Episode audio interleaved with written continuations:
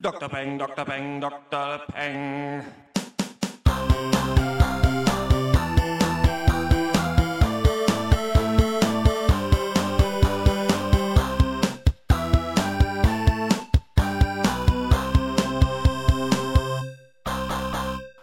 Hallo und herzlich willkommen zum 19. Pencast von drpeng.de Pop und Geist. Heute reden wir über den amerikanischen Fernsehfilm The Normal Heart, die neue Serie Cosmos A Spacetime Odyssey. Dr. Egg und Dr. Loco erzählen uns von ihrem Sneak Preview Erlebnis im Film Hans, einmal Hans mit scharfer Soße. Und wir bequatschen kurz äh, das Staffelfinale von Game of Thrones und wie uns die Serie an sich so gefallen hat dann doch letzten Endes. Mein Name ist Dr. Schwarz und wie immer rede ich mit Dr. Eck, Hallo. Dr. Snips Hallo. und äh, Dr. Loco. Halloko. Ja, ihr seid wahrscheinlich aufgebracht. Gestern äh, war WM-Spiel Un, dos, tres. Gegen Portugal. 4-0 gewonnen. Drei Brüller von Deswegen- Miller. Jungs, ihr seid der Knüller. Mehr sage ich dazu nicht. Ja gut, das war der 19. Podcast. Das war's mit dem äh, 19. Packers. äh, ich glaube, deswegen herrscht so eine kleine äh, Flaute im Kino. Ich weiß nicht, ob euch das auch schon aufgefallen ist. Ich glaube, außer The Fault in Our Stars gibt es nicht viel zu holen und natürlich Malefiz. Ja. Äh, den wir vielleicht auch mal irgendwann. Ja, ich habe auch gehört, der ist auch äh, aus, aus gegebenem Anlass. Gibt es auch immer wieder Leute, die mit Tröten, ich bin es nicht, in, in, ins Kinoseele gehen und einfach das äh, Erlebnis stören. So einfach. Tatsächlich. Echt? Ja. Ich habe das gelesen. In einem Buch. Sehr gut. Erste. Dodgeball-Referenz im Pencast. Yay. Ja. The Normal Heart. Ja. Ein äh, Fernsehfilm von HBO. Und ähm, der ist vom, ja, der ist vom Regisseur Ryan Murphy und der hat auch Nip Tuck, Glee und Eat, Pray, Love gemacht. Geil. Alle Alles- Lieblingsserien von mir. Ja, alle, alle Lieblingsserien, äh, die mir auch so eingefallen sind, eigentlich alles relativ äh, schlechte Serien. Nip Tuck war, glaube ich, nicht so schlecht, habe ich damals mal zwei Folgen gesehen. Weiß ich aber nicht.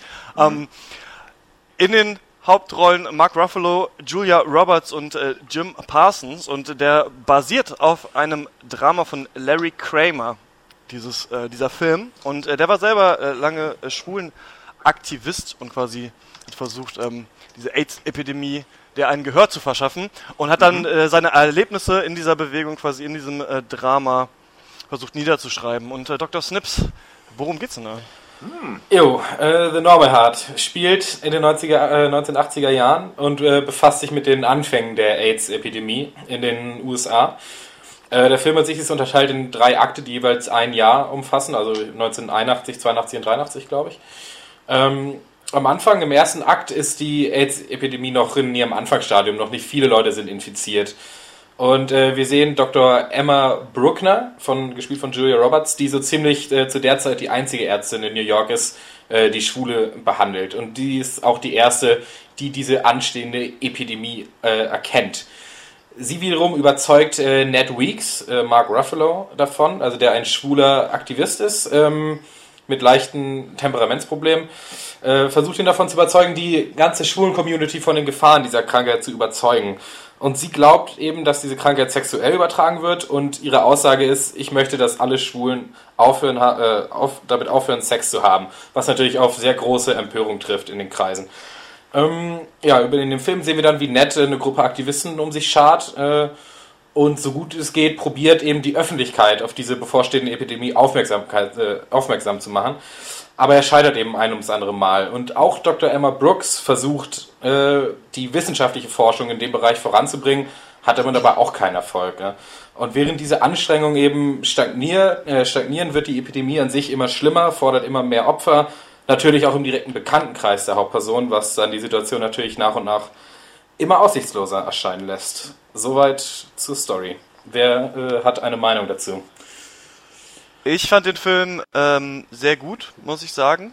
Bisschen zu lang, sagen, sagen wir oft bei Filmen, aber ähm, ich fand, dass äh, dafür, dass es ein Fernsehfilm ist, ja, ist die schauspielerische Leistung unglaublich gut, finde ich. Ja. Ich nenne den Film auch so Ja. ein bisschen brillante Schauspieler rasten aus der Film.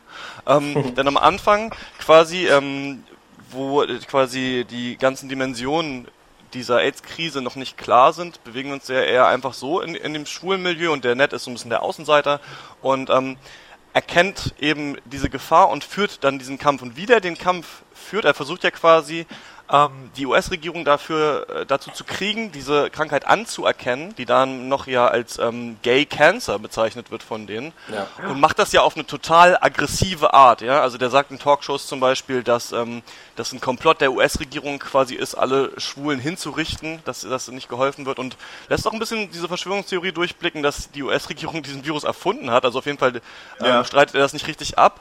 Und der große Konflikt, den wir im Film sehen, ist ja so ein bisschen der folgende. Er versucht mit aggressiven Mitteln auf diese Krankheit aufmerksam zu machen, zieht dadurch natürlich aber die ganze Schwulenbewegung auf eine Art ein bisschen in den Dreck. Und gleichzeitig haben wir eben das Problem quasi, dass sich äh, im Beginn der 80er Jahre halt die Bewegung schon etabliert hat und man stolz darauf sein konnte, endlich quasi schwul zu sein und auch offen mit seiner Sexualität umzugehen. Und das soll denen ja wieder verboten werden quasi, dadurch, dass der Ned auch sagt, die müssen aufhören, miteinander zu schlafen. Er ist ja auch quasi dieser Meinung.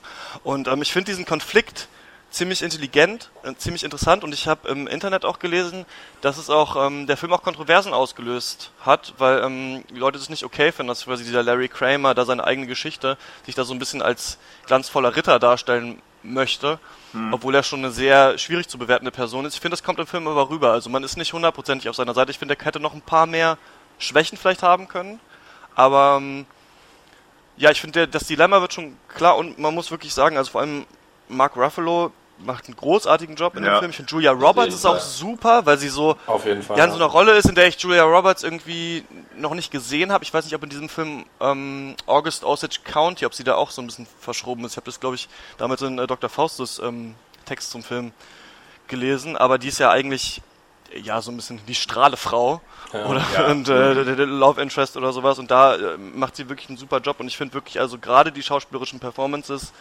sind richtig stark im Film finde ich. Ja, auf jeden Fall, würde ich auch sagen. Also ich bin beileibe kein Fan von Julia Roberts und sie hat, also ich fand sie tatsächlich gut und das will schon was heißen.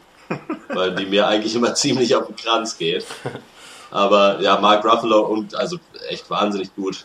Echt ein bisschen komisch, dass er nur in dem Fern im Fernsehen rauskommt.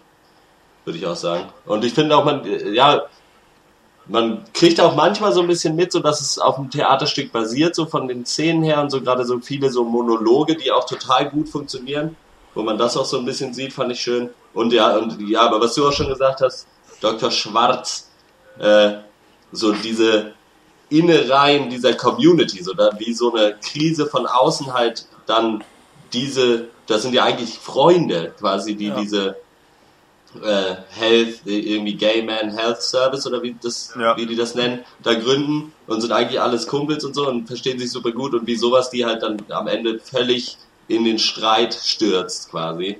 Mhm. Weil da halt von außen sowas unglaublich Großes, Abgefucktes quasi einfach kommt. Und wie die Leute damit umgehen, ich finde, das ist sehr gut und glaubhaft gezeigt. Aber ich habe auch auf jeden Fall aufgeschrieben, ein bisschen lang, gerade der erste Teil zieht sich, finde ich, doch sehr. So, die zweite Hälfte vom Film ist großartig, aber würde ich sagen. Ja. Die zweite Hälfte des Films ist auf jeden Fall gut intensiv. Man dauert ein bisschen, Ja. bis man reinkommt. Also irgendwann hatte ich auch zwischendurch mal auf die Uhr geguckt, da gehen noch 40 Minuten rum und ich dachte mir, okay, ähm, war bis dato, aber trotzdem war aber auch alles trotzdem cool. Also es lag nicht daran, dass der Film irgendwie blöd war oder mir das nicht ge gefallen hat, sondern es sind einfach großartige Schauspieler, es ist einfach der Hammer. Äh, irgendwie, weiß nicht, wie heißt denn der eine? Der Taylor Kitsch, glaube ich, ist das. Ja. Ähm, das ist, glaube ich, der äh, schwule Soldat, oder liege ich da falsch? Ja, genau, Nee. der ist Ja, ja. Das fand ich auch Der- großartig. quasi Also- Anführer von dieser Bewegung, weil sie Genau. Ned, weil der Ned ihnen zu radikal ist, obwohl er das eigentlich führt. Ja. Mhm, genau. Ähm, ja, ich kann da, ich möchte, weiß nicht, ob man da groß eigentlich noch auf die Thematik eingehen muss oder was da irgendwie alles passiert. Also ich finde, das ist einfach ein, das ist einfach ein wahnsinnig gut geschriebenes äh, Stück oder Film. Da, Ja. da stimmt einfach alles. Die, es ist eine, eine Problematik, die auch absolut nichts an irgendwie Aktualität verloren hat. Ähm, Ja. Dieser Film hat einfach jede, also absolute Daseinsberechtigung so auf allen Ja. Ebenen. Also da kann ich wirklich bei besten Beileibe nichts dran aussetzen, sondern einfach ich- Empfehlungen geben. Ja. Was ich so an Relevanz auch finde, ist so, es gibt ja auch noch diese so halbwegs Side Story mit äh, ähm, Ned und seinem Bruder. ja, ja. Äh, und das finde ich halt, fand ich schon auch relativ stark, so dass dann halt irgendwann so die Problematik ist, so ja, natürlich akzeptiert er ihn so, aber er, der, wo sich dann daraus hat, er sieht ihn halt trotzdem irgendwie nicht als, trotzdem nicht als gleich äh, Wertig. gestellt quasi. Und ich glaube, das ist auch in der heutigen Gesellschaft durchaus noch äh, halt ja relevant einfach. Absolut. Also einmal, ich, einmal denke ich das und eben aber halt auch wirklich die Problematik AIDS selber. Ja, Also ja, das ist ja ne? sowieso, Ja, ja. ja, also absolut. Also ich fand den Film auch sehr sehenswert, muss ich sagen, wenn auch äh, stellenweise nicht einfach zu gucken. Äh, trotz der Länge, die ihr angesprochen habt, fand ich, dass der Film immer gut strukturiert war und auch der Spannungsbogen gestimmt hat. Also es, es war nicht so, dass man eine halbe Stunde wegdöst und dann trotzdem noch weiß, wo, was gerade passiert ist. Ähm, schauspielerische Leistung großartig, müssen wir nicht länger drüber reden. Nee. Ähm, Außer Jim Parsons, oder? Ich meine, der, also ich mein, Der der, war einfach ist, der spielt halt, ja, Sheldon in The Big Bang Theory, äh, falls die geneigte Hörer es nicht weiß, oder jetzt weiß er wahrscheinlich, wer Jim Parsons ist. Ähm, und ich finde, er macht es, also hat das jetzt sich von Sheldon hauptsächlich dadurch unterschieden, dass er mehr geflucht hat, als er das Ja. in Big Bang Theory aber war so ein bisschen Fand so ich, hat aus seine Rolle aber auch Süden, gut ne? gemacht, hat auch Ja. gut reingepasst. So, so Ja, das genau, Southern Sweetheart, ich fand das eigentlich äh, ganz vernünftig eigentlich. Aber hat nicht rausgestochen. auch nicht schlecht, Viel mehr rausgestochen hat Alfred Molina als der gerade angesprochene Bruder. Das war krass, Weil oder? den fand ich absolut genial. Möglicherweise besser als Mark Ruffalo, obwohl er natürlich auch nur zwei, drei Szenen hatte. Und Mark Ruffalo den ganzen Dr. Octopus in Spider-Man 2. ja. ich glaube, das ist seine größte Rolle, ja. ähm, mein Ding mit diesem Film war so, dass ich, ähm, dass ich irgendwann in der Mitte erst realisiert habe, was denn der tatsächliche Kern ist, weil es erst so ein bisschen, dachte ich, ist es so ein bisschen auf der Ebene von äh, Dallas Buyers Club, dass eben Ja. nur die Entwicklung dieser AIDS-Aufklärungsgruppe halt, dieser äh, Aktivistengruppe gezeigt wird. Und am Anfang werden sie natürlich nicht unterstützt, aber am Ende feiern sie dann kleine Erfolge. Und als er dann den Anruf vom, vom Weißen Haus kriegt, dachte ich, ja gut, jetzt endlich kommt das Ding ins Rollen.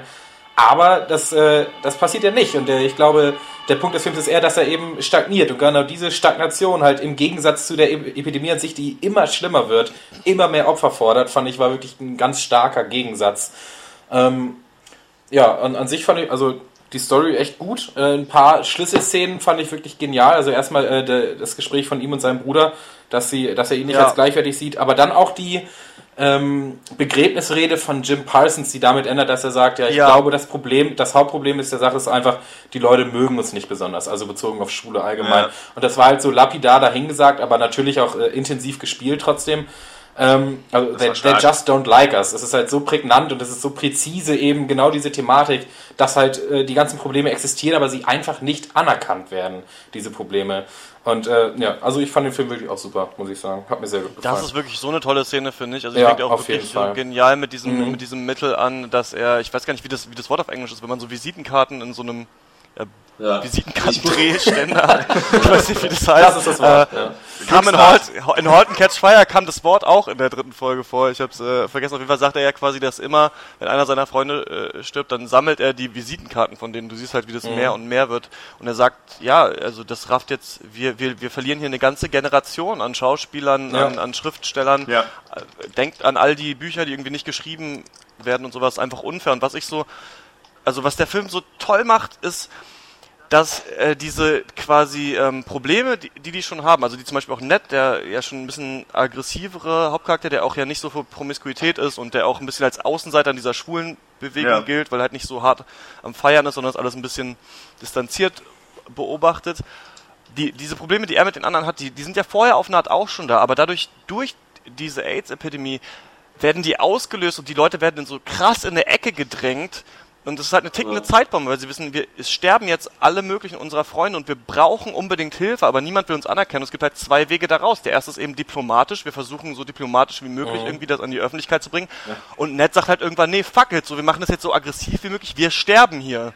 Und das, man hätte sich ja eben nur für einen dieser Wege entscheiden können auch. Also zum Beispiel Ja. nur für den aggressiven. Hat man aber nicht gemacht und das finde ich irgendwie ganz toll an dem Film. Aber ich finde ich find's witzig, dass ihr alle die Rede von Jim Parsons so stark fandet. Also ich fand die auch gut, aber ich fand die nicht so rausstechend und ich fand zum Beispiel viel geiler der, die Ausrastszene von äh, Joe Mantello, also, also Jo, der im, diesen im Älteren Büro gespielt hat im, Im Büro, das, ey, das war so Das, geil. also das fand ich noch viel, viel besser einfach. Aber ist er, also, oder was heißt viel besser? Das ging mir viel mehr nahe irgendwie, weil der, das hat er so gut gemacht, also nur vom Schauspielerischen her, so hammergut, diese Verzweiflung und gleichzeitig Wut So. Und das ist vielleicht auch wirklich Und Schuldgefühle so- sind da auch, auch genau. noch mit drin. Ja. Das ist eben auch der Genau. Punkt. Das ist echt genial, ja, diese Mischung. Und das hat mir auch so gut gefallen, mu muss ich sagen, dass es ist nicht so, äh, wie zum Beispiel, weiß nicht, manchmal bei Game of Thrones oder anderen Sachen kommen wir noch später dazu, dass äh, quasi nur ein kurzer Wortwechsel ist, ja, und dann Ja. äh, so einer sagt was, dann sagt der andere was dagegen und dann ist der erste still. Sondern die Leute behalten auch irgendwie ihre Meinung. Also die Ja. sind nicht Ja. weg mit diesem. Gespräch. Die sind nicht wie so, ähm, ja, wie so ein Trope halt, wie so ein Mittel, was man einfach mal benutzt, okay, jetzt ist der Streit fertig, sondern irgendwie, die Leute sind immer noch auf ihren Positionen, verzweifeln aber an diesen Positionen. Ich finde, dass Ned ein bisschen mehr noch hätte zweifeln können an seiner Agro-Position, aber ähm, ja, das ist so ein kleiner Kritikpunkt. Nee, Ich finde das aber auch krass, die Dialoge sind einfach wahnsinnig intelligent geschrieben und halt auch aber trotzdem realistisch. Ne? Also man hat nicht das Gefühl, da hat jetzt ein Screenwriter irgendwie sich mal ein bisschen ausgelassen, sondern das kann absolut so stattfinden. Ne? Und das ist schon der Ja. Hammer. Gerade auch diese letzte Szene von der, der Dr. Eck da äh, palavert hat. Äh, nee, ganz großartig, ist der Hammer. Also Ja. ähm, und ich finde es ja immer erstaunlich, wenn, also ich war vorher zum Beispiel gar nicht so motiviert, den Film zu gucken, also nicht wegen der Thematik, sondern einfach so vom Feeling her, ich hatte keine Lust, einen Film zu gucken. Und wenn es aber halt ein, äh, also es kann ja auch bei Musik sein oder wenn Film oder halt generell Kunst dann halt doch schafft, dich reinzuziehen und Ja. äh, am Ende klebst du halt vom, vom, vom Bildschirm, denkst halt so krass, Ja. das ist halt Das- immer wieder ein geiles Erlebnis und deswegen, ja, das ist aber schön, wenn, wenn Kunst das schaffen kann. Dieser Film ist einfach saugut. Also, es- Ja. Ja, ja. finde ich auch. Gerade weil ich auch so nicht irgendwie jetzt kein Riesenfan von halt so Stimmungsfilmen bin. Also weil da geht's ja eigentlich Ja. gar nicht so viel um den Plot und was jetzt passiert und wie das weitergeht, sondern einfach so um diese Momentaufnahme über drei Jahre von dieser Community und was die da für abgefuckten Scheiß quasi mitmacht und wie die alle irgendwie einzeln und auf ihre Art und Weise damit klarkommen. Hm. Und da bin ich eigentlich nicht so Fan von, von ja, wie gesagt, so Stimmungsfilme würde ich das nennen. Na, es ist halt So, Drama, aber also das hat Full, hier halt- Full ja. Throttle. Ja, ja. Aber das hat hier einfach auch richtig gut funktioniert einfach. Ja. Ja, das Problem ist ja bei solchen Filmen auch, weiß ich nicht, man kann das ja auch irgendwie labeln, ja dann als AIDS-Film oder dann gibt's den, den Krebsfilm oder sowas und dann hast du halt natürlich Ja. hier noch auch dieses Ding, dass halt äh, ja heterosexuelle Schauspieler äh, spielen Schwule, ne, das ist ja auch oft so, so, ein, so ein Ding, wo man ähm, quasi sich so oder oder spielen auch AIDS-Kranke zum Beispiel. Ja. Das ist ja was, Ja. was manchmal ein bisschen schwierig ist. Ne? Zum Beispiel äh, Matthew McConaughey in Dallas Buyers Club spielt einen AIDS-Kranken. Ähm, ich glaube, ähm, Tom Hanks hat mal in Philadelphia heißt der Film, glaube ich, auch einen AIDS-Kranken absolut. gespielt. Ja. Und das ist ja immer, wird dann oft so als so Sprungbrett gesehen oder jetzt zeige ich mal, was ich kann. Und das kann halt oft Ja. dann sehr kitschig oder nervig werden. So. Und Ja. das war es in dem Film, fand ich überhaupt nicht. Also das haben sie, Nee, nicht. sowohl die Thematik, und warum man halt nicht so Bock hat, glaube ich, auf solche Arten von Filmen, ist halt, weil man denkt, ja, okay, jetzt soll mir wieder erzählt werden, wie schlimm AIDS ist. Ja, okay, jetzt ist hier dieser neue Film, ähm, äh, Fault in Our Stars, glaube ich, da geht's auch um so Ja. zwei, so ein krebskrankes Liebespaar quasi, und da denkt man sich ja schon vorher so, ja, okay, also der, der Trigger ist schon klar vorher, Ja, der dich ja, halt zum ja. Heulen bringen soll, quasi, und dann ist es halt immer großartig, wenn ein Film es schafft, das, äh, das dann aber gut zu machen, oder wie zum Beispiel auch Zweite Weltkriegsfilme, weißt du, also man weiß dann immer Ja. schon halt, Man weiß Wir aber haben direkt dieses Stigma, ja, natürlich, klar. Ja, ja, und klar. äh, das überkommen sie aber super, finde ich, also es ist nicht, äh, ja, weißt du, die Schauspieler treiben ihre, ihre schauspielerische äh, Leis- Leistung dann nicht an den falschen Stellen, sondern wirkt alles sehr authentisch und ja, finde ich echt. Aber wenn ich nicht, äh, als einen, einzigen kleinen Kritikpunkt noch abgeben würde, ist, dass äh, natürlich diese ganze Story dieser Gruppe auch immer wieder untermalt ist von den ganzen persönlichen Schicksalen. Das soll ja auch so sein. Aber auch wenn die an sich äh, als einzelne Szenen gesehen nicht über, übertrieben sind, sind sie doch einfach von der, von der Anzahl, ist es halt etwas viel, fand ich. Und daher kommt vielleicht auch die leichte Überlänge des Films. Und auch ich als kein geborener Dramafilmgucker äh, war mir das manchmal vielleicht äh, eine kleine Schippe dann zu viel obendrauf. Aber halt nichts, äh, was jetzt irgendwie mich den Film negativ bewerten lassen würde. Ja.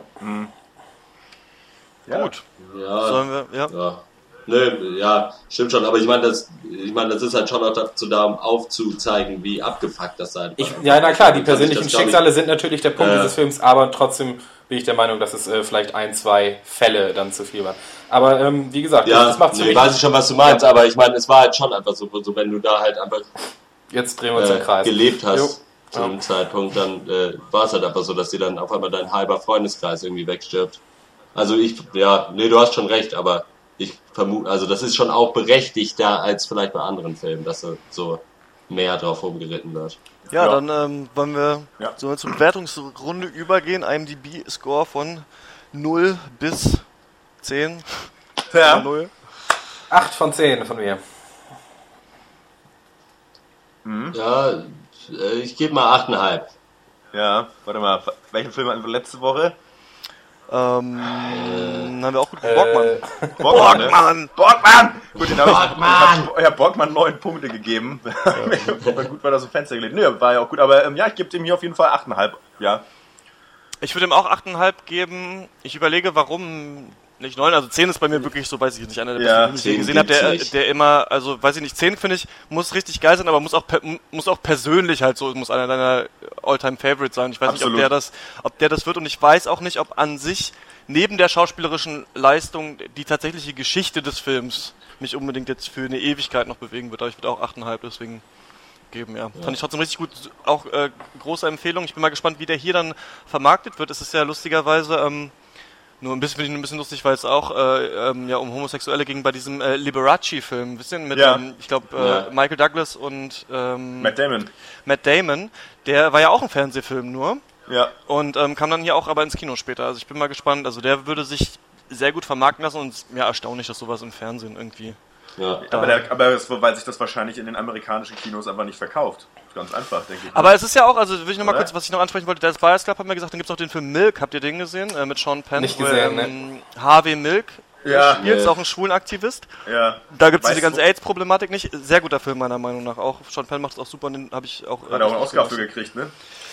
Ich glaube ja, ja, ich glaube ja. Ja, ja, ja. Mickey Rourke nicht äh, äh, für Mickey The Wrestler Rourke dann in, der in, letzten dem Runde Jahr. ausgenockt bei der Oscar-Veranstaltung. Genau, aber ein sehr guter Fernsehfilm. Was auch äh, zurzeit im amerikanischen Fernsehen äh, kommt, ist ähm, die Serie Cosmos, A Space Time Odyssey. Und das ist eine Infotainment-Fernsehshow. Und ich bin darauf gekommen, weil die moderiert wird von Neil deGrasse Tyson. Und den habe ich gesehen, als ich ähm, neulich im Urlaub in New York war, im Natural History Museum. Da gibt's ein Planetarium. Und da hat der auch ähm, so, diese, so einen Einführungsfilm, den man sich draußen in der Halle angucken konnte, moderiert. Und der ist da auch irgendwie ja, der Kopf des Departments oder sowas. Also der ist quasi ähm, so ein ganz populärer Verfechter davon, dass halt mehr Wissenschaftssendungen äh, äh, ja, gemacht werden sollen. So ein bisschen Wissenschaft für den, für den kleinen Mann, sag ich Würde ich sagen, zusammen mit äh, Bill Nye, the Science Guy, so ziemlich der bekannteste Wissenschaftler in der Ja. heutigen Popkultur auf jeden Fall. Ja. Genau. Und ähm, Okay. Wer damals ein bekannter quasi Popkulturwissenschaftler war, war Carl Sagan. Und ähm, der hatte die Serie Cosmos A Personal Voyage, hieß die, glaube ich, äh, von 1980. Und darauf basiert auch so ein bisschen diese, diese Serie Cosmos A Space Time Odyssey. Und was es ist, ist eigentlich ähm, ja so eine Informationsdokumentation über den Kosmos und das Universum einfach. Und ähm, die wird quasi so aufgezogen, dass wir ganz viel quasi ziemlich gute, manchmal sehen die nicht so gut aus, aber äh, schon äh, ziemlich erstaunliche so 3D-CGI-Effekte haben, die halt von der Geburt des Universums und so weiter uns erzählen, mit so ein bisschen dem Twist, den ich sehr schwierig finde und warum das von mir nicht so super gut bewertet wird, dass eben Neil deGrasse Tyson in so einem Raumschiff da ähm, Spaceship of Imagination. Spaceship of Imagination ist scheinbar auch eine Anspielung auf, die, auf diese alte Serie, da Ja, gab es ja. das nämlich auch, eben so durch den Kosmos fliegt und uns ein bisschen so die Phänomene erklärt. Und ähm, in der ersten Folge geht's hauptsächlich einmal um unsere Postadresse im Universum, da wird quasi so auf einem so Scale, also Postal Address, wie heißt das, unsere Adresse im Universum quasi, wird halt gesagt, okay, wir wohnen auf der Erde, aber die Erde ist in der Milchstraße und die Milchstraße ist eben so wie Das in Sonnensystem, Sonnensystem natürlich erstmal, dann in der Milchstraße und dann, wie heißt der nächste Cluster, Dr. Eck? Äh, Cluster. Nee, Big Group oder so heißt sie einfach. Irgendwie Glaub so. ich. Und immer so weiter wird quasi- letzten Endes uns halt gezeigt, wie klein wir doch im Universum sind. Dann ähm, wird noch Ey. die Entstehung des Kon Universums ähm, dargestellt im Cosmic Year. Das sieht ziemlich beeindruckend aus. Da sehen wir quasi einen Kalender und quasi das Alter des Universums wird uns gezeigt, äh, äh, wie groß die Abstände quasi der einzelnen Ereignisse wären, wenn, wenn, wenn alles nur in einem Kalenderjahr passiert wäre. Und dann sehen wir halt, dass wir nur ne, so ein paar Sekunden, also die Menschheit, äh, irgendwie am 31. Dezember um 23.59 Uhr da noch überhaupt ausfüllen.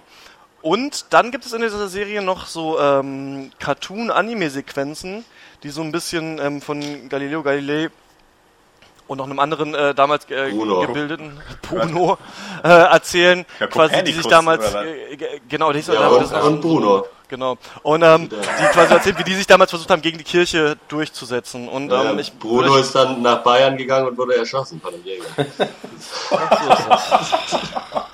Ich dachte, der ist Bruno. Ähm, auf jeden Fall. auf jeden Fall, ähm, ja, möchte ich fragen, wie ihr das fandet. Ich will kurz mein Fazit äh, vorwegnehmen. Ich, ähm, liebe sowas eigentlich. Also ich, dieses Planetarium, Natural History Museum war auch echt großartig und ich finde es echt cool, wenn, wenn dir jemand quasi so wissenschaftlich erklärt, wie das Universum entstanden ist und äh, so ein bisschen Gefühl dazu zu kriegen, was da alles draußen ist. ist ja wirklich unglaublich, mit was für Sachen sich die Leute beschäftigen, wirklich was für einen kleinen Teil einmal auf der Zeitachse, als auch so örtlich, wie einfach ausmachen von dem Universum. Ich finde es ein bisschen sehr cheesy, dass er da immer ähm, durchläuft und das erklärt, ist ein bisschen äh, unfreiwillig komisch, finde ich. Und ich habe auch nicht so ganz die Struktur der ersten Episode verstanden, muss ich sagen, warum jetzt gerade diese drei Sachen relativ unzusammenhängend eigentlich erklärt wurden. Also nicht so schlimm äh, Wissenschaft für Dumme, wie, wie, wie hieß das andere, was wir geguckt haben? Years of Living Dangerously. Aber ähm, schon kann man, kann man gut gucken, ist äh, wäre für mich irgendwie besser gewesen, ein bisschen kompakter und ohne ihn, der da die ganze Zeit noch rumlatscht und äh, erzählt, was los ist. Ja, würde ich direkt einhaken. Ich finde, deine Zusammenfassung illustriert ganz gut die Probleme, die ich auch mit der Serie hatte. Und das ist einfach ähm, für, also für meinen Geschmack nicht genug Fokus. Also Neil deGrasse Tyson steht in einem Raumschiff und erzählt uns über den Kosmos, dann steht er in einem Wald und erzählt uns von Dinosauriern fünf Minuten später. Und Ja. zwischendurch gibt's animierte Einspieler von äh, Astronomen aus dem 15. Jahrhundert oder wann auch immer, habe ich mir gerade ausgedacht, die Zeit. Ähm, und das ähm, Gab's aber wirklich das 15. Jahrhundert. Zeit Ne? Ahnung. Achso, nee, also ich äh, weiß ich nicht, fand ich so ein bisschen äh, zu sehr Kuddelmuddel. Und obwohl es wirklich gut gemacht war, ich fand die Musik auch ganz, ganz gut. Also Ja, die war echt fett. Ist, glaube ich, so eine Serie, die ich vielleicht zum Einschlafen gucken würde, ohne die jetzt zu dolle damit dissen zu wollen. Also es ist halt ganz informativ, ganz gut gemacht, aber irgendwie, äh, ja, ist für mich jetzt kein Highlight, muss ich sagen. Ja, Ja. also Dr. Eck. Ja, ich, ich verstehe, was Ja. ihr meint auf jeden Fall. Ich habe das aber so abgestempelt, als dass es halt einfach wir da nicht so richtig die Zielgruppe sind. Also ich denke, mir kam es so vor, als ob es halt eher gerade so diese Zeichentrick-Teile, als ob es halt eher an Jüngere, halt so Kinder bis Teenager gerichtet ist. Ja. Und halt einfach irgendwie so, ja, und das steht auch auf Wikipedia zum Beispiel, dass es halt einfach der, das Ziel war, halt so Wissenschaft mehr in den, ins Altersfernsehen halt zu bringen. Ja. Ich finde, das macht es ganz gut. Kann man sich ganz gut angucken. Ja, ich meine, für mich war da jetzt auch in der ersten Folge nicht sonderlich viel Neues oder so dabei. Äh, und aber da mit dem, schon, oder? mit dem, ja, mit dem Fokus äh, kann ich mir aber vorstellen, dass es vielleicht in den späteren Folgen dann quasi nochmal genauer auf die einzelnen Teile eingegangen wird und dass halt die erste Folge so ein großer Überblick war, weiß ich aber nicht. Also, für, vielleicht gucke ich irgendwann an einem einsamen Sonntag nochmal rein, so, aber also so richtig äh, spannend verfolgen werde ich das jetzt auch nicht. Und einen Kritikpunkt habe ich noch, dass natürlich so am Ende der ersten Staffel wird dann so gesagt, so ja, so Wissenschaft ist voll gut, so total viele Leute arbeiten zusammen, um irgendwie weiterzukommen, so das ist halt schon auch einfach hart glorifizierte Version von Wissenschaft, so wo es halt einfach auch viel um einfach Politik und Geld geht, so und eigentlich den wenigsten geht es darum, irgendwie das große Ganze voranzubringen, hat man manchmal das Gefühl. Ja, aber ich denke, So, aber an sich so halt das Ziel, so einfach für Kinder und Jugendliche vielleicht halt äh, Wissenschaft an sich spannender zu machen, finde ich, macht die, kann ich mir gut vorstellen, dass es funktioniert. Ja, das So. denke ich auch. Ich denke auch, dass das genau der, der, der Zweck oder der Gedanke hinter dieser Sendung ist, einfach junge Leute äh, so ein bisschen einfach für, für Naturwissenschaft zu begeistern. Ja. Naturwissenschaften. Gibt ja zwei. Und äh, ähm, das macht es auch ganz gut. Also macht dann halt so, betreibt ja so ein bisschen billige Effekthascherei. Billig nicht, sieht super aus. Äh, dieses äh, Ja. Damenrasierer-Raumschiff da von Mace Windu braucht kein Mensch. Das ist irgendwie albern und unnötig. Ähm, aber ansonsten, ja, ich denke, es aber, was aber ganz cool ist, dass sie ähm, halt auch noch mit eben diese historische Aufklärungsarbeit halt betreiben und ganz geil so dieser, dieser alte Konflikt, so Naturwissenschaft gegen Religion, Glauben, da auch nochmal so Ja. ein bisschen behandelt wird. Und das ist ja schon ganz geil. Ich kann mir auch vorstellen, dass es ein Thema ist, was jetzt auch gerade den, den Moderator natürlich auch so unter den Nägeln juckt. Und ich sag mal, in Amerika wird er ja auf jeden Fall da auch eine ganz gute Zuhörerschaft irgendwie mit beschallen können, die Ja. möglicherweise auch immer noch Probleme mit der Wissenschaft haben, wenn wir wissen ja eigentlich alle, dass das alles Hokuspokus ist. Sondern äh, in Wirklichkeit sind wir alle, hat der Weihnachtsmann uns alle geschaffen. Steht in einem Buch, habe ich gelesen. Storch dachte ich jetzt eigentlich, aber der, wer, wer jetzt? der Storch dachte ich, aber So, ich dachte, ich komme Der, aus dem der Bierglas. Weihnachtsmann macht die und der Storch bringt die dann vorbei. Das Ach ist so. So. Die Frage ist, wer bringt dem Storch seine Babys? Das frage ich mich schon seit Jahren. Ja. Andere Störche? Ja, der Storch. Oder Was Storch Steiner oder wie heißt der? Storch Heiner. Kennt ihr den? Nicht, nee. Nope. Ach, du meinst, wo, wo kommen Storchenbabys Ja, her? genau. Oder was? Von, einfach nur von anderen Storchen, das wäre ja Von anderen langweilig. Storchen, glaube Weiß ich. nicht, ich kann da mal diesen Ratgeber ausschlagen von Dr. Thaddeus Troll. Wo komme ich eigentlich her? So, da, da wird ja. Augenblick. Jetzt holt er den, Aber du bist doch gar kein Storch. Ich habe jetzt leider Garfield-Comic gegriffen. Sorry, guys. Ähm, aber was ich äh, doch euch mal fragen wollte, ist, ist natürlich mal toll, sowas äh, auf so einer ähm, ja auch teuren Ebene produziert äh, zu sehen. Ich liebe auch diese äh, Dokumentation Unser blauer Planet heißt. Die sind einfach zehn Dokus Ja. über die Tiefsee, ist herrlich. Einfach kann man sich sehr gut auf dem verkatterten Sonntag oder Alte bei einigen, die noch ein bisschen fertiger sind als ich, vielleicht auf dem verkatterten Dienstag auch. Äh, ähm, das ist, äh, das ist ganz super, aber ist, musstet ihr auch damals im Chemieunterricht so auf VHS irgendwelche ollen Serien aus den 70ern Ja, das die ist euch ja, das Alter, Immunsystem erklären?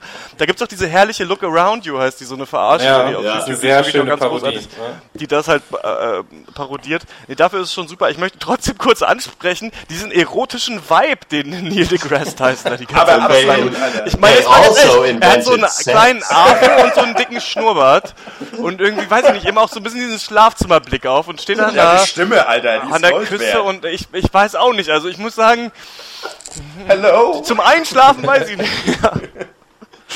weiß ich nicht, ob das die richtige Serie ist. Ja, aber trotzdem, äh, eine gute Serie kann man sich angucken, vielleicht gerade für die jüngeren Semester. unter Ja, uns. Ja, Ähm, ich habe da gerade viele Einsendungen bekommen, auch von jüngeren Leuten. Sagten, macht mal was. Bitte, da habt ihr jetzt. So. Und was uns auch oft Leute sagen, ist natürlich, dass wir jetzt viel zu wenig äh, deutsche Knallerfilme äh, besprechen. und deswegen äh, wir kommen wir jetzt dazu, dass ähm, Dr. Loco und Dr. Eck, dass wir mal ein bisschen aus dem Nähkästchen plaudern könnt. Ihr wart neulich Ja, in der Sneak Preview und welchen Film habt ihr euch denn da geschossen? Ja, es war eigentlich ein wunderschöner Tag gewesen. Anno dazu Äh, mal. Äh, in Berlin äh, unterwegs. Äh, die, der fleißige Hörer weiß ja, äh, dass ich letztes Mal bei Dr. Loco zu Besuch war, auch zum Pencast. Ich glaube, es war sogar der Abend. Ja. Äh, dann sind wir noch ein bisschen losgezogen, haben ein bisschen was getrunken und dann schön in die Sneak Preview vom Kino und dann äh, schockschwere Not, denn äh, der Film des Tages einmal Hans mit scharfer Soße. Ja, Volltreffer. Weil Ja. das Ding ist, man, man macht vorher noch, sitzt vorher noch um, äh, in der Eckkneipe, macht so Witze irgendwie von wegen, hoffentlich ist es eine deutsch-türkische Komödie und äh, kriegt es dann einfach wirklich mit dem Hammer, ne? Also, alter Schwede. So, ich hab, war der äh, nicht ich gut, fass oder ich fass mal kurz so viel von der Story zusammen, wie ich noch zusammenkriege. Gott, Also so es geht, also es basiert ja erstmal auf einem Buch von 2004, das auch einmal Hans mit scharfer Soße hieß und anscheinend ein Bestseller war. Ich habe das nicht so mitgekriegt, aber ja, gut. doch 300.000 Exemplare, glaube ich, hat die, hat die gute Frau verkauft von dem Schmarrn da. Ja. Naja, gut. Auf jeden Fall, es geht um Hatice, die äh, lebt in Hamburg und gleichzeitig ist sie so kulturell in so zwei Welten. Also einmal lebt sie halt in Hamburg, ist da erfolgreiche Journalistin, ist emanzipiert und lebt alleine in der Wohnung und ihr geht's eigentlich wunderbar. Ist 35 Jahre, glaube ich, alt Jung, und ne? ist halt jung, natürlich, und ist, und ist so ein bisschen auf der Suche nach einem Mann. Also sie ist da mit einem zusammen, der gefällt ihr dann aber doch nicht so gut. Und gleichzeitig ist aber zu Hause bei ihrer Familie, die in Salzgitter wohnt, Oh ne. ist, äh, Ja, wird, da- ja, Boah, die wird Hölle auf eher noch so Das nach der, ja- Ortsschild wird zehnmal gezeigt, Ja, Das glaube ist ich. hart. und in Salzgitter wird halt eher noch so ein bisschen nach der anatolischen Pfeife getanzt. Ja, aber es ist, Und, ja, und sie muss halt sich dann zu Hause immer ein bisschen verstellen. So. Und jetzt aber schockschwere Not. Zum zweiten Mal. Fatma, die kleine Schwester, ist schwanger von ihrem Freund. Und sie darf aber erst heiraten, wenn Hatice, die ältere, verlobt ist. auch eine anatolische Pfeife heiratet. So ist es Ja. das Problem. Und jetzt ist also das Problem des Films ist, Hatice muss so schnell wie möglich, bevor die Schwangerschaft von der kleinen Schwester aufliegt, einen Mann finden. Sie hat natürlich ganz besondere Vorstellungen vom Mann. Einige Typen sind halt dann am Start. Und ich will eigentlich nicht weiterreden, Oh, komm. weil ab da ist all, also es ist alles schon mal da gewesen. Es ist richtig platt. Ja. Die Charaktere sind total überzeichnet. Es ist schauspielerisch schlecht. Der Soundtrack ist direkt aus dem schlechten Olsenbande-Film. Ey, die sind alle gut. Was meinst du, Alter? Welchen meinst du? Und Olsenbande fährt nach Jütland höchstens. Also die Olsenbande in Salzgitter hätte ich, ich mir auch nicht angeguckt. ne? So. Also ich, ich sag mal so viel.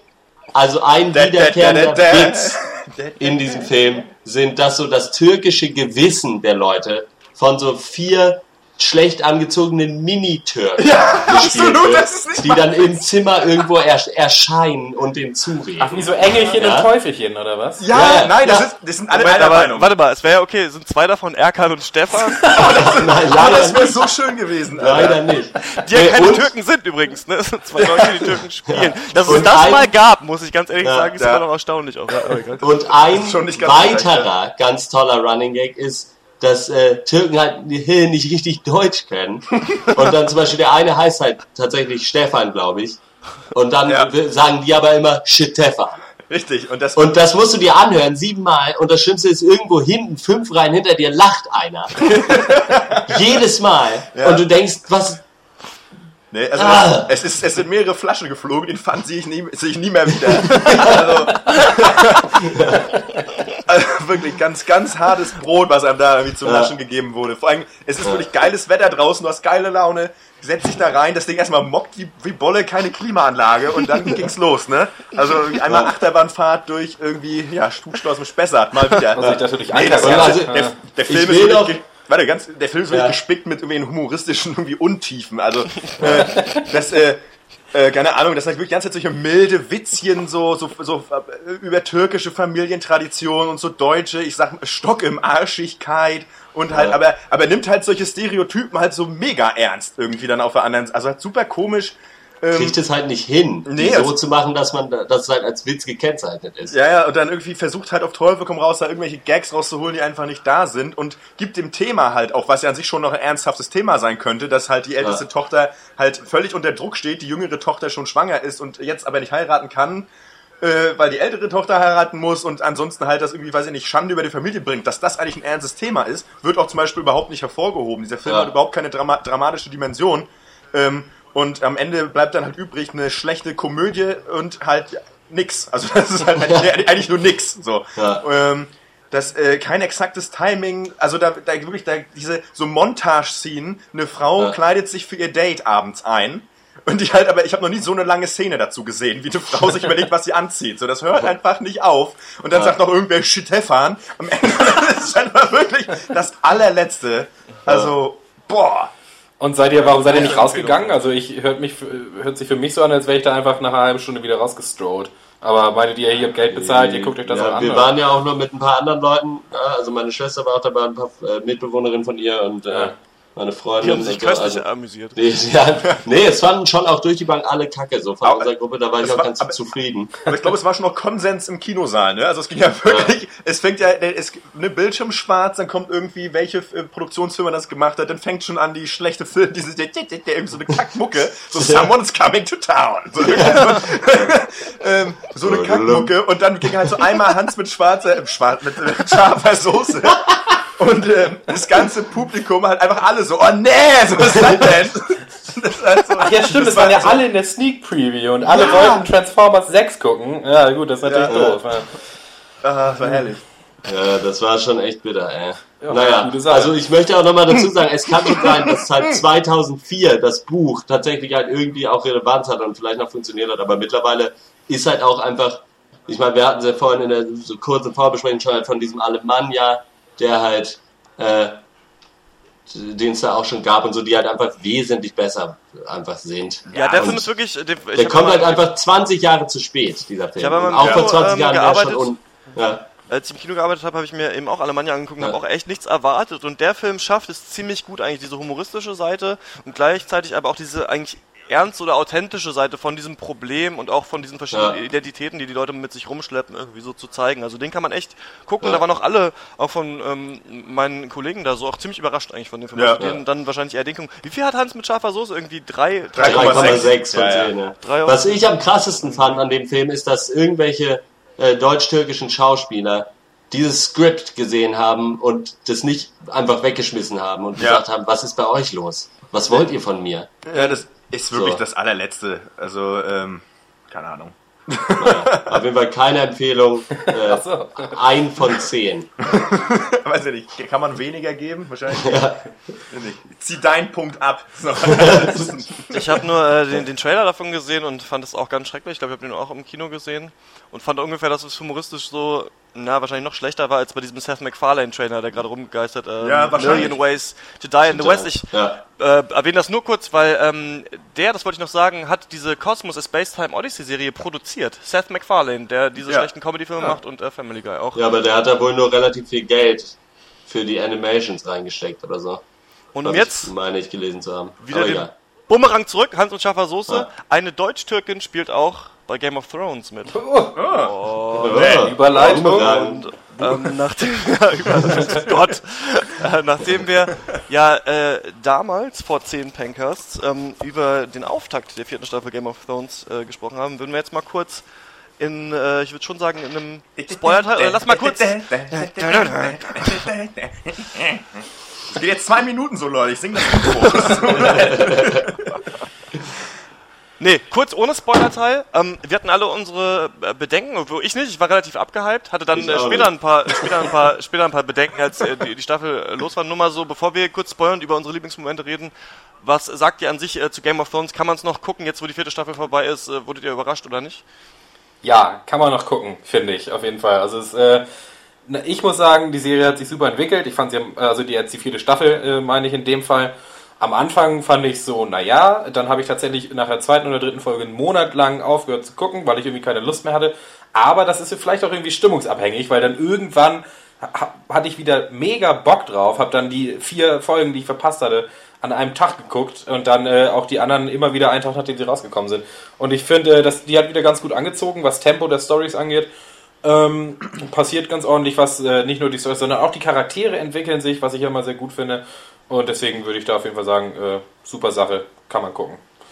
Ja, äh, und da schreibe ich so, äh, also nicht, weil mir die Story ge gefallen hat oder sonst was, aber irgendwem wurden die Augen ausgequetscht mit bloß nennen, das finde ich total geil und deswegen gucke ich auf jeden Fall weiter.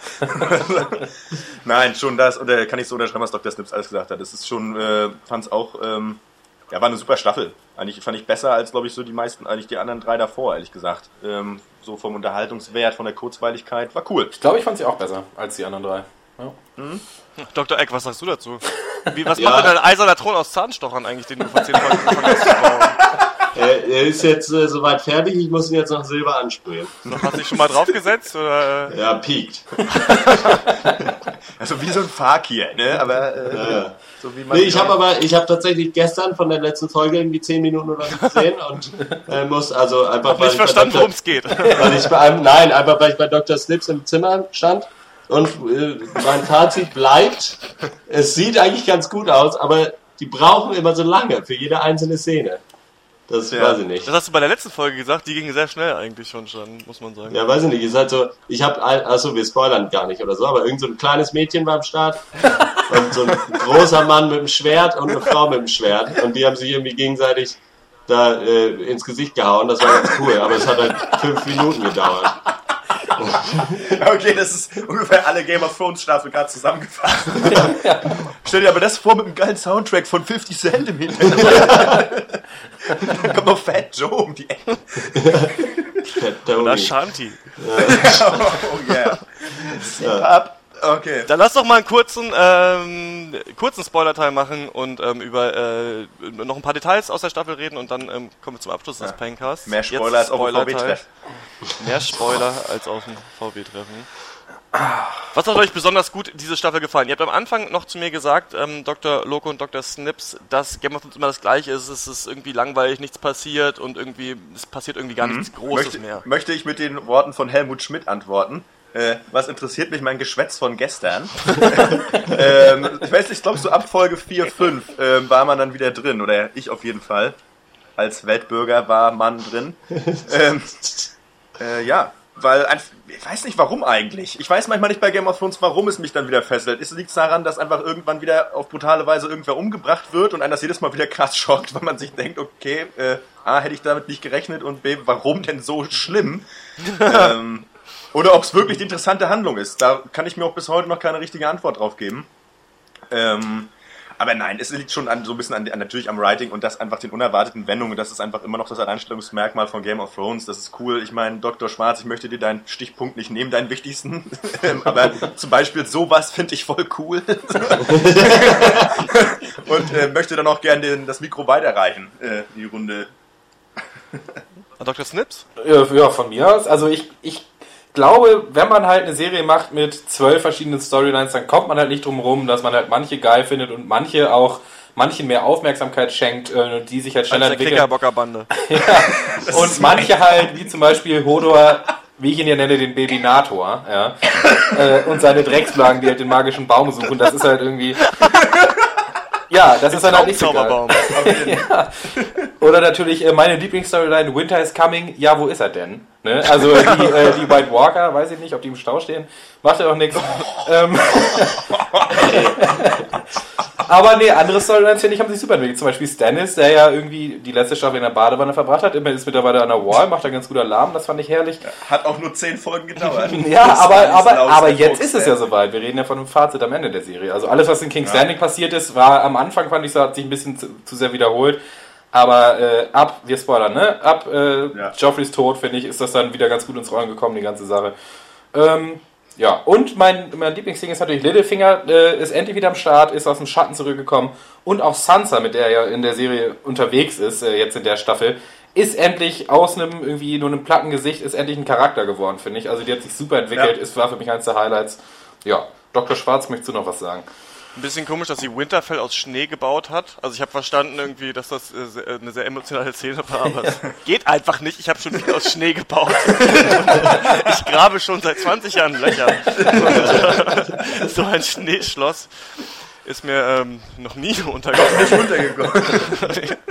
Aber ähm, ich muss auch sagen, ich habe ähm, in der Mitte hatte die Staffel einen starken Hänger, fand ich, muss ich sagen. Also da gab es diese, diese Storyline in Craster's Keep, wo Jon Snow nochmal irgendwie los musste, um äh, da die Krähen abzustechen, ähm, damit die nicht ähm, Mans Raider erzählen, wie viele Leute auf der Wall sind. Und das war so echt so eine typische Füller-Episode, hat super genervt. Und da gab es Ja. auch eine der schlechtesten Charakterzeichnungen, die ich je gesehen habe in Game of Thrones. Das waren einfach nur mordende, saufende, vergewaltigende Assis, die, da, die man auch vorher noch nie gesehen hatte irgendwie, dass, Nee. dass es die bei den, bei den Crows irgendwie gibt.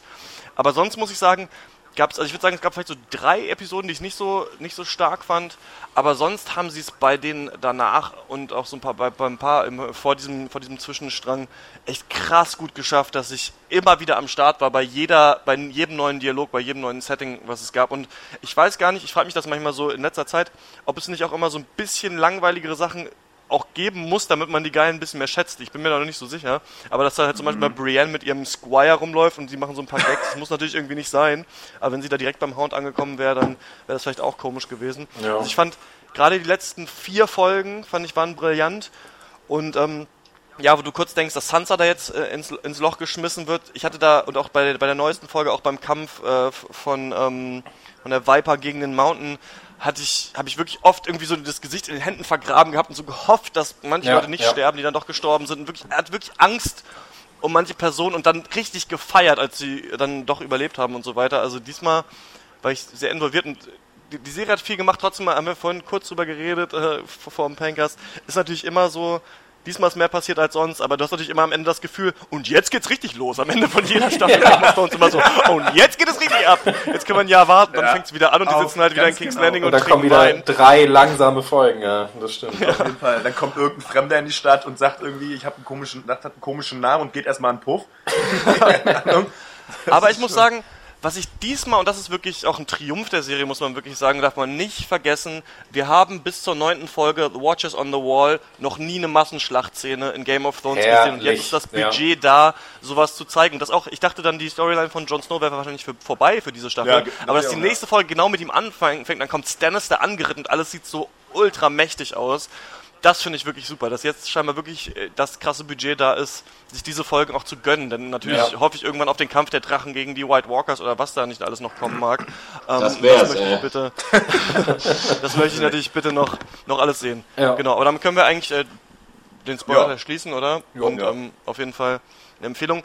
Äh, ich finde auch, muss ich sagen, dass Game of Thrones sich sehr gut eignet, darüber zu reden danach. Also ich habe wirklich ein paar Freunde, die gucken das und die rufen danach an, dann labern wir so ein bisschen überlegen, was noch passieren könnte und so weiter. Und das ist halt, ja, kann man sich gut sein Maul drüber zerreißen, wie schrecklich diese äh, rote Feuerhexe ist. und wie toll man doch äh, andere Leute findet. Die hatte viel zu wenig Sendezeit. Also ich finde das total super, wenn man völlig generisch in irgendeiner Fantasy, weiß ich nicht, Schmöker, irgendeine Feuerzauberin hat. Finde ich total klasse, sollte nicht fehlen, sollte mehr Sendezeit bekommen. Meine Meinung.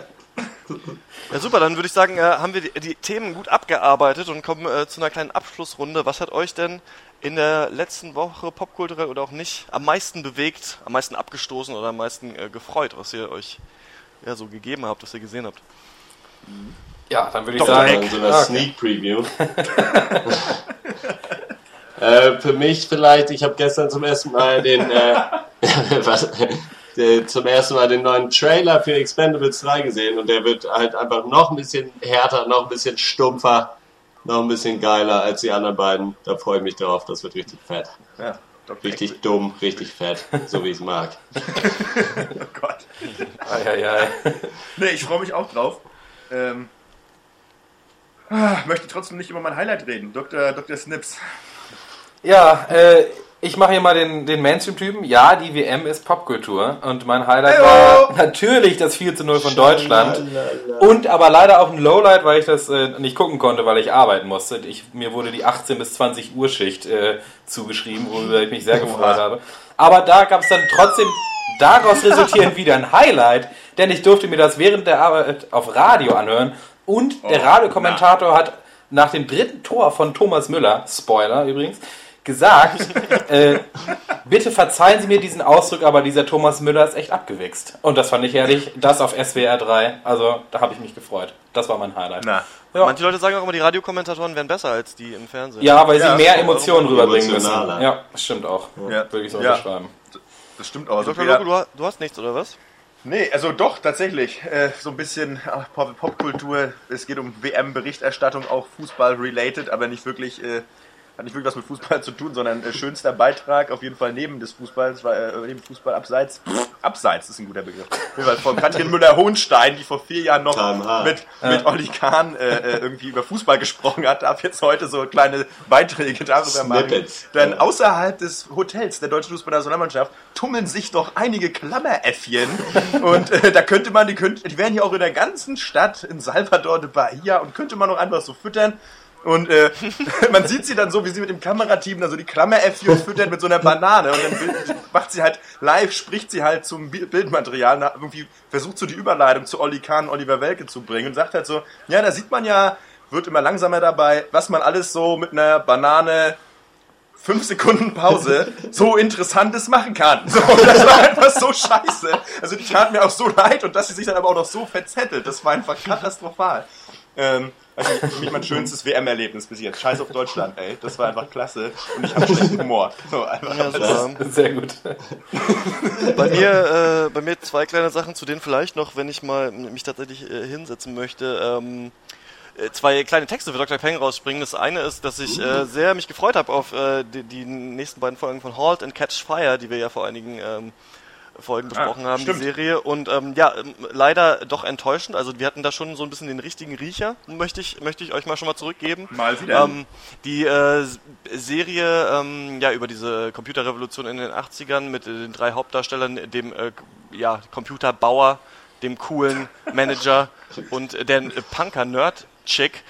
Ähm, ja, bewegt sich wirklich auch nur in diesen, äh, in diesen drei Gefilden. Also der Manager-Typ macht coolen Manager-Kram, der Computerbauer ist die ganze Zeit gestresst und sie sitzt äh, auch gestresst im Keller mittlerweile und Okay. äh, schreibt mit Edding an die Wand den BIOS-Code äh, für dieses, ähm, für dieses Oh, neue Computersystem, was, sie was? machen.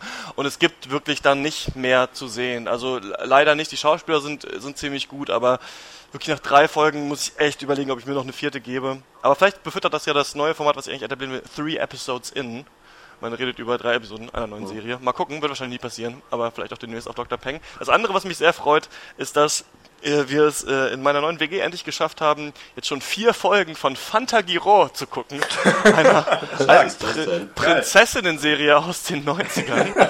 ähm, es ist ganz lustig, wenn du jemanden in unserem Alter fragst, also ich bin jetzt äh, 25, dann kennen davon, ich würde sagen so 5%, vielleicht ein paar weniger, kennen Fantagiro. Und also du sagst Leuten, kennst du Fantagiro? Und alle so, nee, was ist das? Und die, die das kennen, singen, die sagen, ja, das habe ich früher auch immer geguckt auf Sat 1, das war so richtig geil. Es ist eine Serie, also ich habe auch gemerkt, wie einfach nach äh, Fantagiro einfach genau mein perfektes Traumfrauenbild einfach, wie das genau daher st- stammt. Das ist quasi eine Animiert. Prinzessin. Ihr Vater, ihr Vater ist, Ihr Vater ist, ist Mario Adorf, ja, ist der König eines Königreiches, das schon immer im Krieg mit einem anderen Königreich liegt. Und ähm, sie hat zwei äh, Schwestern, glaube ich, Karina und Katharina oder so ähnlich heißen die. Und äh, die sind natürlich ganz, ganz starke Mädchen, aber sie ist äh, ganz tough und will keine Prinzessin sein und wird dann äh, zu einer krassen Kriegerin und trifft auf äh, ja, Romualdo. Charme. Romualdo mit seinen beiden Sidekicks Ivaldo und Cataldo. Man Und diese vergessen, Serie- Serie ist aus äh, Italien, oder? Genau, es ist eine Itali italienisch-deutsche Co-Produktion. Und ähm, ja, ist, eine Folge ist tatsächlich so lang wie ein ganzer Spielfilm und zieht sich deswegen auch echt wie Kaugummi. Klingt aber ja schrecklich. aber ähm, ja, es ist immer ganz schön so Sachen, die man wirklich nur in seiner Kindheit geguckt hat und seitdem nie wieder jetzt nochmal zu sehen und an was man sich da doch, dann doch noch so halb erinnern kann und was nicht. Aber es ist, äh, ja, es lohnt sich, aber nur wenn man weiß, was es ist. Sonst braucht man sich das eigentlich nicht geben. Ist aber noch- emanzipatorisch, da war ich doch überrascht. Ich, mein, ich, ich habe das ewig nicht gesehen, aber war da nicht Brigitte Nielsen als rattenscharfe Hexe irgendwo Ja, zugegen? auf jeden Fall. Mit dem riesen Dekolleté und man denkt die ganze Zeit, die Brüste fallen raus, wirklich. Und das ist ein Spruch äh, von den äh, ganzen äh, weiblichen Das ist das, was du meintest Ja. von wegen deinem Bild von der Traumfrau, oder? Ja, das, ist, das ist die andere, die sich leider immer die Haare abschneidet, wenn's, ähm, wenn sie wieder ausreiten muss und dann so Ja. eine schlechte Perücke aufhat. Aber Ja. man kann nicht alles haben. Das ist doch würde ein schönes Fazit. Ja, das ist, glaube ich, ein gutes Fazit. Dann würde ich sagen, dann sind wir immer raus mit dem 19. Fancast. Bis zum nächsten Mal. Tschüss. Ja, Leute. Tschö. Ciao. crystal. I was blind.